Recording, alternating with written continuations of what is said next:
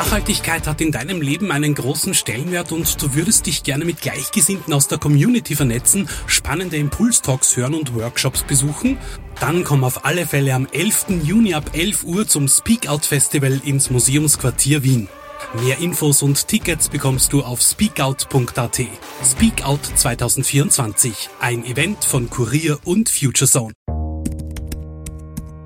Sie hören den Kurier.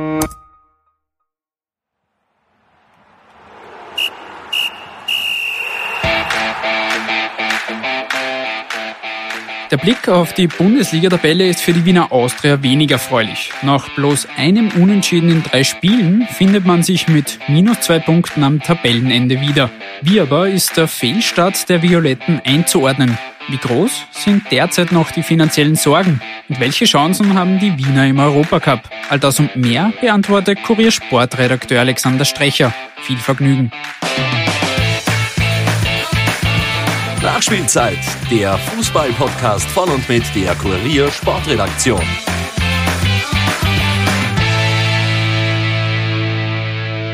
Herzlich willkommen zurück zu einer neuen Episode. Mein Name ist Steffen Berndl und wir wollen uns diesmal ganz mit der Wiener Austria beschäftigen. Die Violetten haben ja in der Bundesliga einen Fehlstart hingelegt. Das auferlegte Minus von drei Punkten macht die Situation noch schwerer. Letzte Saison dauerte es bis zum siebten Spieltag, ehe die Austria den ersten Sieg einspielte. Solange will man diesmal natürlich nicht warten. Was aber ist vom Saisonstart der Wiener nun zu halten? Und was tut sich abseits des Platzes in Wien Favoriten? Immerhin hat man nach wie vor finanzielle Sorgen, aber immerhin seit kurzem einen neuen Brustsponsor. Und auch der Europacup steht vor der Tür.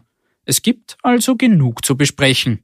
Und dazu begrüße ich jetzt den Kollegen Alexander Strecher bei mir im Podcaststudio. Servus Alex. Servus. Wir wollen ein wenig auf die aktuelle Lage der Wiener Austria blicken und dann natürlich erst einmal über das Spiel am vergangenen Samstag sprechen. Die Austria hat dabei Altach 2 zu 0 geführt. Am Ende hat man aber 2 zu 3 verloren. Und da war auch Trainer Manfred Schmidt richtig sauer, wie er danach auf Sky dann gesagt hat.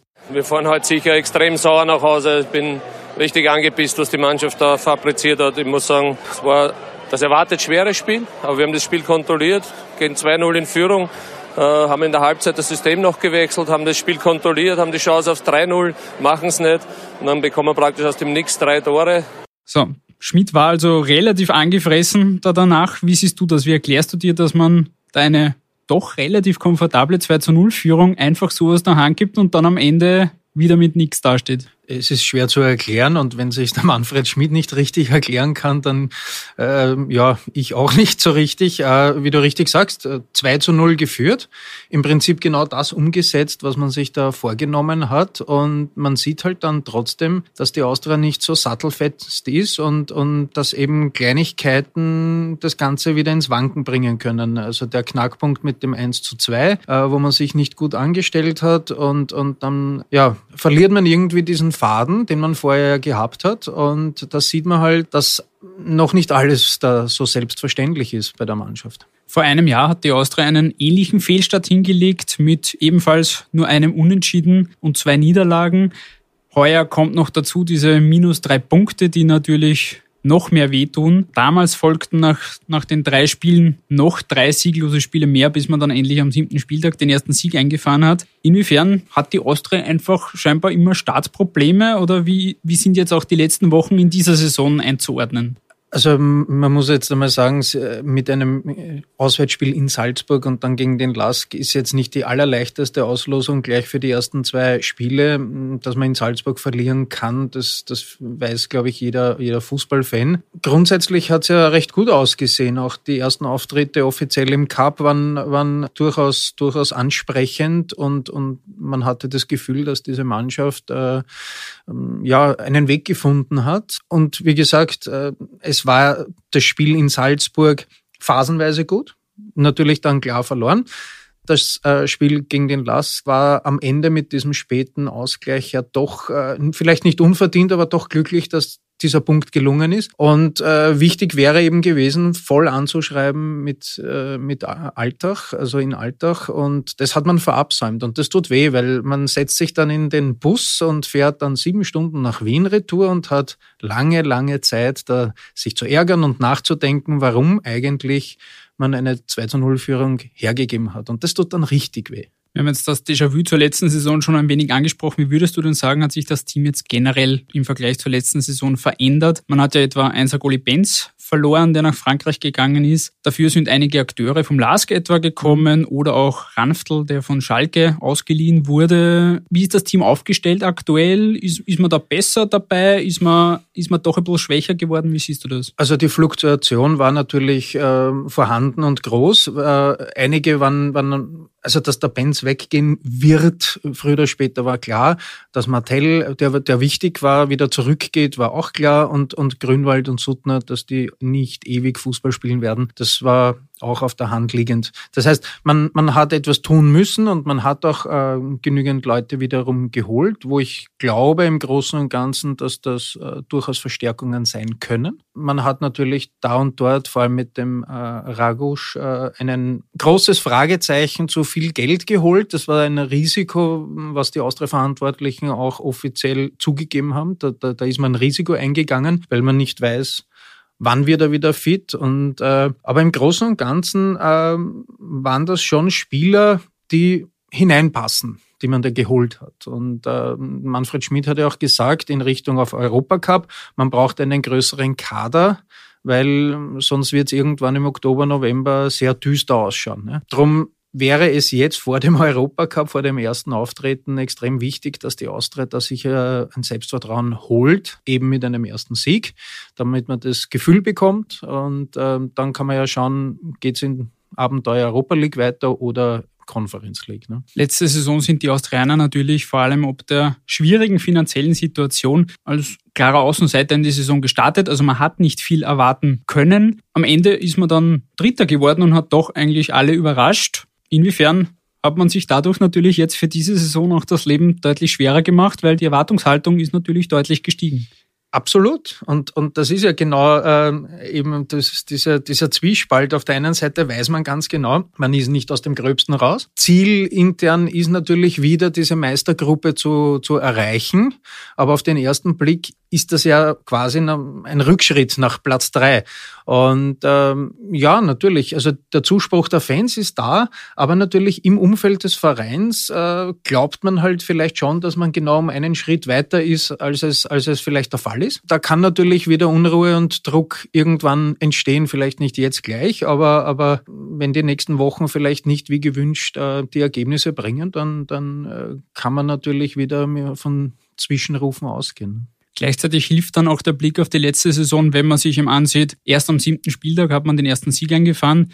Das heißt, so schnell braucht man nicht in Panik ausbrechen, weil letzte Saison hat man auch sieben Spieltage gebraucht. Ja, wobei das Problem ist, diesmal hat man die Hypothek mit diesen minus drei Punkten. Und auch wenn die Austrianer äh, bis jetzt immer gesagt haben, sie schauen nicht auf die Tabelle und sie schauen auf ihre Leistungen und wenn die passen, dann kommen die Punkte und die Siege von, von selbst. Das stimmt schon. Nur äh, nicht auf die Tabelle schauen, das äh, können sie ja, ihren Verwandten sagen. Das glaube ich ihnen nicht, weil natürlich schaut man immer wieder auf die Tabelle und man hat sie im Hinterkopf und man weiß ganz genau, jeder Austrianer wird jetzt wissen, dass die Austria noch im Minusbereich ist und nicht im Plusbereich. Ja.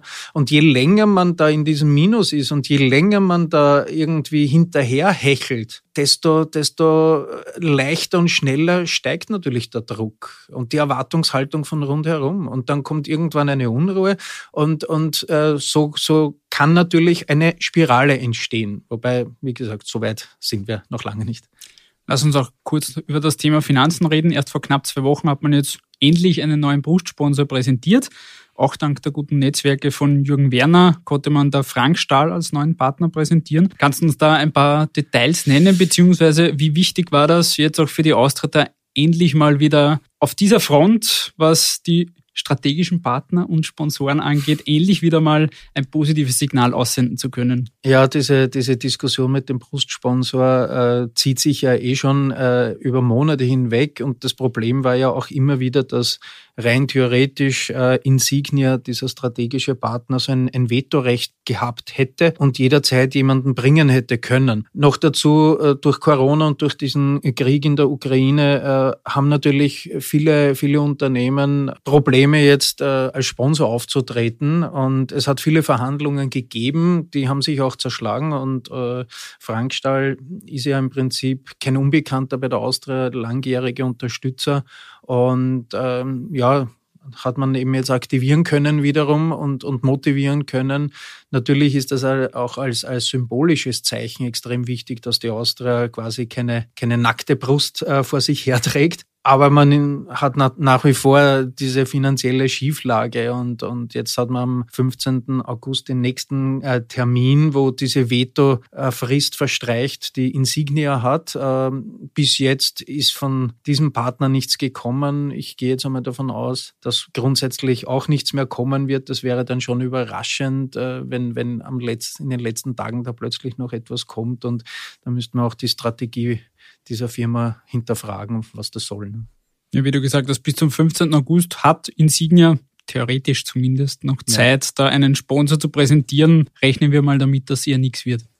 Ja, und es, es wäre dann, glaube ich, auch für, für alle ein, ein guter Cut und äh, es ja für die Austria, für Insignia wahrscheinlich das Beste, wenn, wenn man das äh, in Ruhe auslaufen lässt, weil unterm Strich gebracht hat's ja nicht wirklich was. Ist dann nach dem 15. dieses Thema und diese Partnerschaft dann endgültig beendet? Es sollte grundsätzlich aus äh, sein, weil wie gesagt, es war ja dann äh, schon im Februar hat die Austria mitgeteilt, dass sie den, diesen Deal kündigen möchte und äh, da, im Vertrag stand auch drinnen eben so eine sechsmonatiges äh, Vetorecht, wo Insignia noch eben seinen Verpflichtungen nachkommen hätte können mit einem Sponsor. Bis jetzt ist das nicht passiert und äh, wenn wie gesagt, nicht noch ein, ein Last-Minute-Knaller daherkommt, dann, dann wird es das gewesen sein. Du hast jetzt vorher schon diese Schieflage angesprochen, die natürlich nach wie vor da ist, auch wenn man jetzt einen neuen Brustsponsor gefunden hat. Wie groß sind denn dann die Sorgen aktuell tatsächlich noch? Viele haben sich ja im Sommer auch gewundert,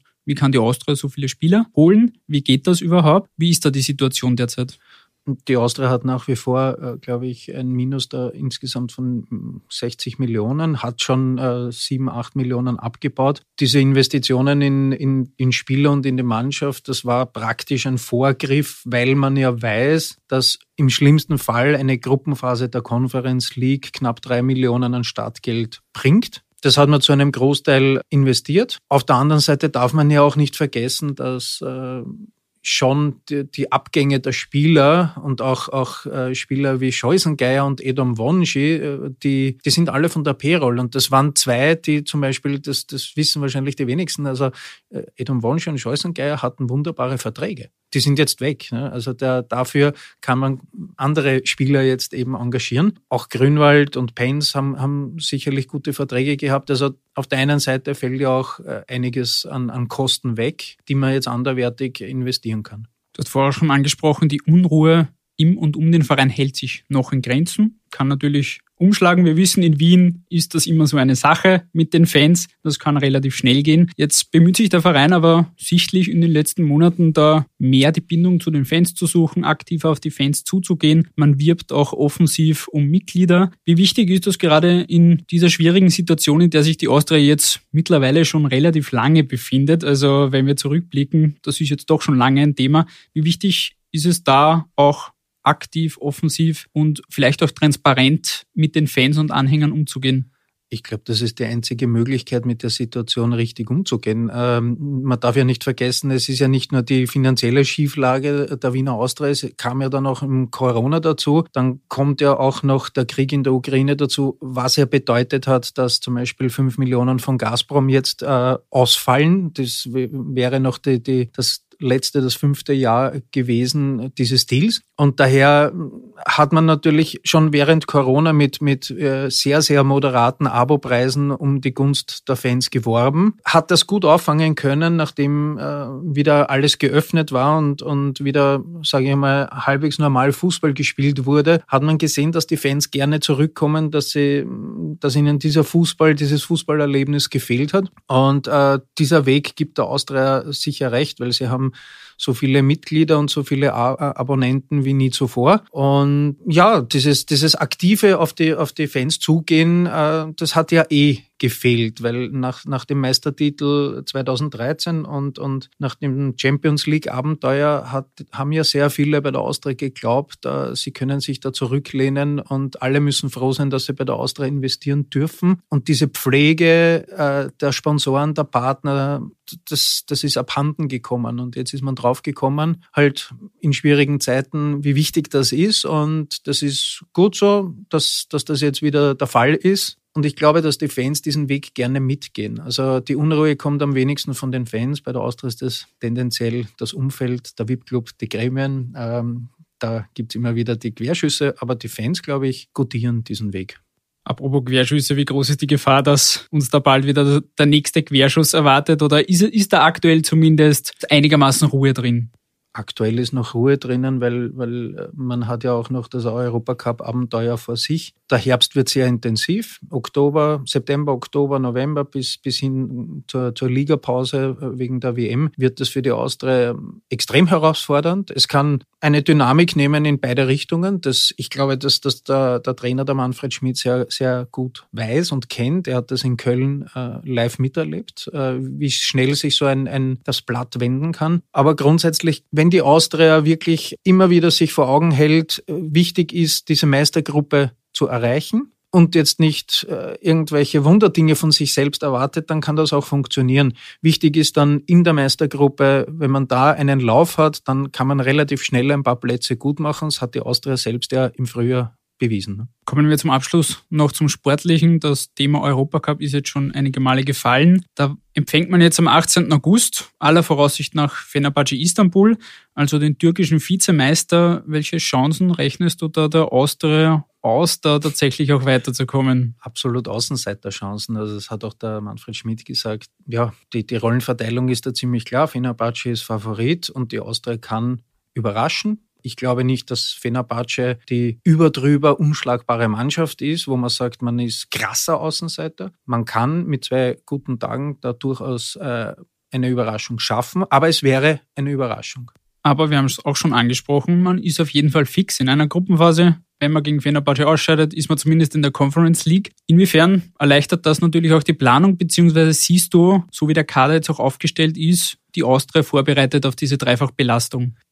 Im Großen und Ganzen ja. Es gibt sicherlich ein, zwei Positionen, wo die Alternativen fehlen, weil auch noch Verletzte sind. Also zum Beispiel in linke Verteidigerposition muss momentan noch improvisiert werden und das merkt man dann und das würde man dann auch weiterhin merken oder noch deutlicher merken. Aber im Großen und Ganzen glaube ich schon, dass die Austria einen Kader hat, der zum, zumindest eine Gruppenphase Konferenz liegt, dass man da eine, eine vernünftige Figur abgeben könnte. Äh, dass man wirklich fix in einer Gruppenphase ist im, im, Worst Case, äh, das, das gibt schon eine, eine gewisse Ruhe. Also man kann, man weiß, selbst wenn man gegen Fenerbahce jetzt, gehen wir davon aus, dass Fenerbahce ist, äh, man scheidet aus und, und schafft es nicht, spielt man trotzdem weiter. Und das ist natürlich beruhigend, weil A, weiß man, es gibt die Möglichkeit, ein, weitere Einnahmen zu lukrieren. Auf der anderen Seite, man kann sich halt weiterhin auf einer Bühne präsentieren. Und das ist äh, für jeden Spieler, glaube ich, das Um und Auf. Bevor es aber gegen Fenerbahce geht, wartet jetzt erst auch noch der vierte Ligaspieltag und da geht es gegen WSG Tirol. Sehen wir da den ersten Ligaerfolg in dieser Saison der Austria? Es ist ja äh, erstaunlich, ne? vierte Runde und man spricht irgendwie schon von einem Pflichtsieg, nachdem das in Alltag nicht funktioniert hat. Aber da hat sich die Austria jetzt ein bisschen selbst hinein manövriert. Ich gehe davon aus, ja, ich würde schon sagen, dass man den ersten Sieg sieht, aber, aber leicht wird's nicht, weil die Tiroler sind durchaus unangenehm. Das haben sie schon jetzt eben in der, in der Liga bewiesen. Und äh, wenn man glaubt, dass man da rausgeht und äh, ja, ein Selbstläufer wird's definitiv nicht. Ne? Und damit sind wir auch schon am Ende dieser Episode angelangt. Lieber Alex, vielen Dank für deine Zeit und Gerne. deine Einschätzungen. Danke. Wenn euch diese Episode und der Podcast gefallen haben, dann lasst es uns unbedingt wissen. Beziehungsweise schickt uns gerne Feedback und Kritik. Nur so können wir uns und den Podcast verbessern. Ansonsten hören wir uns dann beim nächsten Mal wieder. Bis dahin, ciao.